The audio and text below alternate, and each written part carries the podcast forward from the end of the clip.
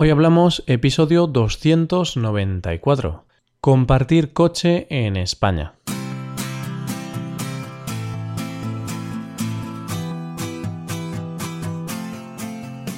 Bienvenido a Hoy Hablamos, el podcast para aprender español cada día. Ya lo sabes, publicamos nuestro podcast de lunes a viernes. Puedes escucharlo en iTunes, Android o en nuestra página web Recuerda que si eres suscriptor premium, en nuestra web tienes disponible la transcripción completa del audio que estás escuchando y algunos ejercicios con los que practicar las expresiones o las palabras más difíciles de este episodio. Hazte suscriptor premium en hoyhablamos.com. Muy buenos días querido amigo o querida amiga. Nos volvemos a encontrar un día más a la misma hora y en el mismo sitio. Esta vez hemos preparado un episodio en el cual hablaremos de los beneficios de compartir el vehículo con otros usuarios, algo que está a la orden del día en España. Hoy hablamos de compartir coche.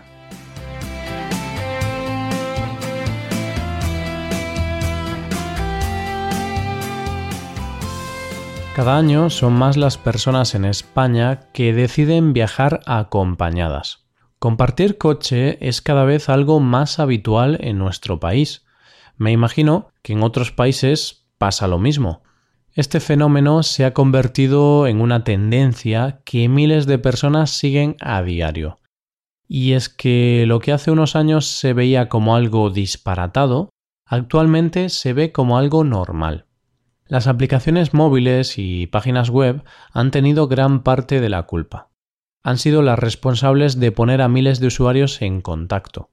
Ya son pocas las personas que deciden viajar en soledad, ya sea para ir al trabajo, para ir a otra ciudad o para hacer turismo, el hecho es que cada vez es más difícil ver asientos vacíos en los coches que recorren las carreteras españolas.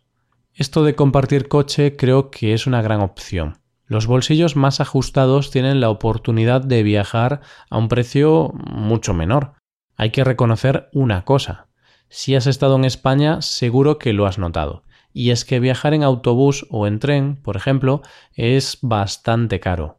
Por este motivo, compartir coche con otros usuarios va a hacer posible ahorrar una buena cantidad de dinero. A fin de cuentas, gastar menos dinero es lo que quiere casi todo el mundo. Y no solo eso. Además, viajar ya no es lo mismo. Viajar acompañado es más ameno. Al menos esa es mi opinión. Claro, todo depende de qué tipo de acompañantes te toquen.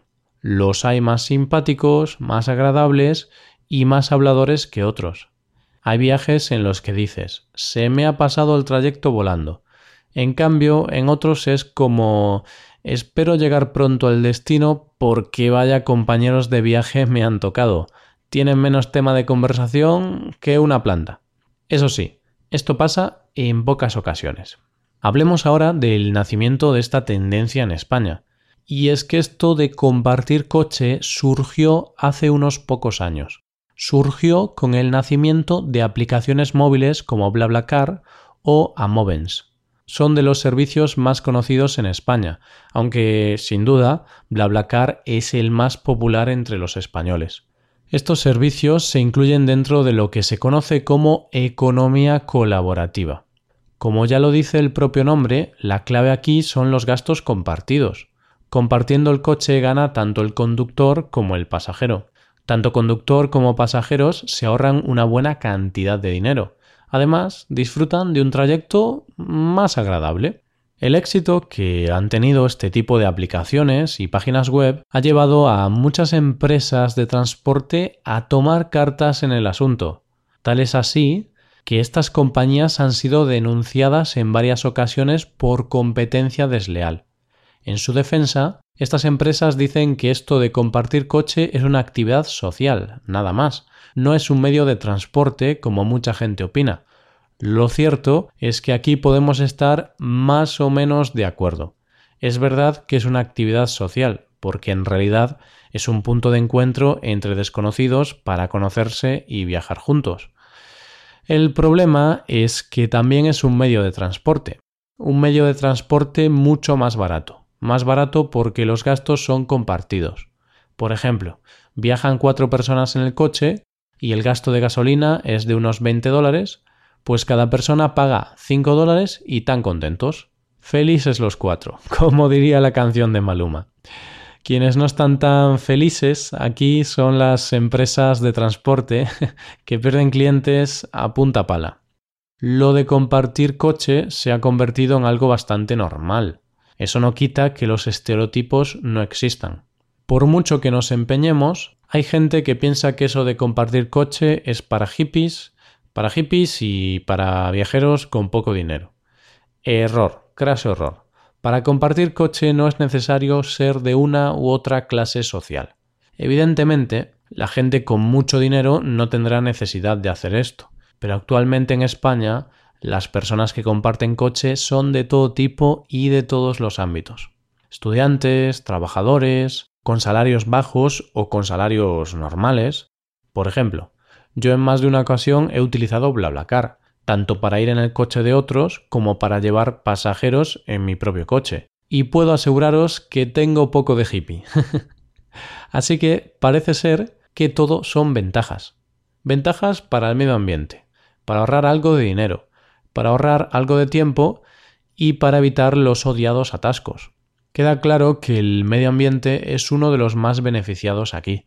El hecho de compartir vehículo hace que haya menos coches en las carreteras. Si hay menos coches, hay menos gases contaminantes, algo que el medio ambiente agradece. El medio ambiente y nuestros pulmones, ya que el aire de muchas ciudades españolas es casi irrespirable.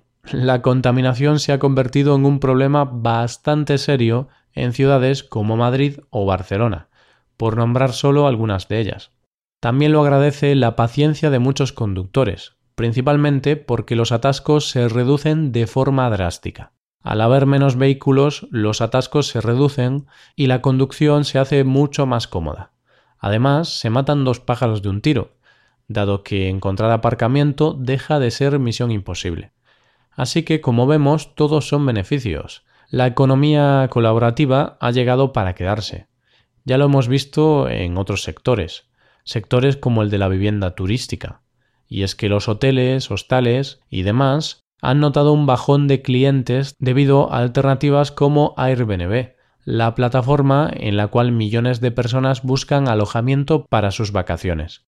Hay quienes están en contra de este tipo de plataformas, principalmente personas del sector hostelero, no obstante, no les queda otra que intentar adaptarse a los nuevos tiempos.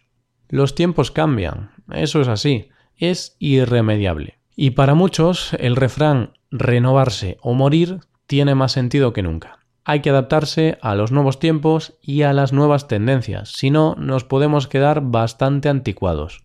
Con estas nuevas plataformas colaborativas vamos llegando al final del episodio de hoy. Pero antes de eso, te quiero animar a que visites nuestro apartado de clases a través de Skype y hagas una clase de prueba con nosotros. Seguro que echamos un buen rato y de paso practicas o mejoras un poco más tu español. Y que no se me olvide, te recuerdo que en 8 días tenemos un episodio especial, puesto que nos hacemos mayores. Cumplimos 300 episodios. Por eso, te animamos a que estos días nos envíes ideas, sugerencias, y en definitiva nos hagas cualquier tipo de pregunta, lo que te parezca más conveniente. Puedes preguntarnos lo que quieras, como si quieres preguntarnos sobre el número de pelos que tenemos Paco y yo en la cabeza. si tienes alguna duda o alguna pregunta, puedes escribirnos un comentario en nuestra página web hoyhablamos.com Estaremos encantados de leer cualquier cosa que se te ocurra. Y aquí acabamos. Muchas gracias por escucharnos. Mañana volvemos con un nuevo episodio de Expresiones Españolas. Pasa un buen día. Hasta mañana.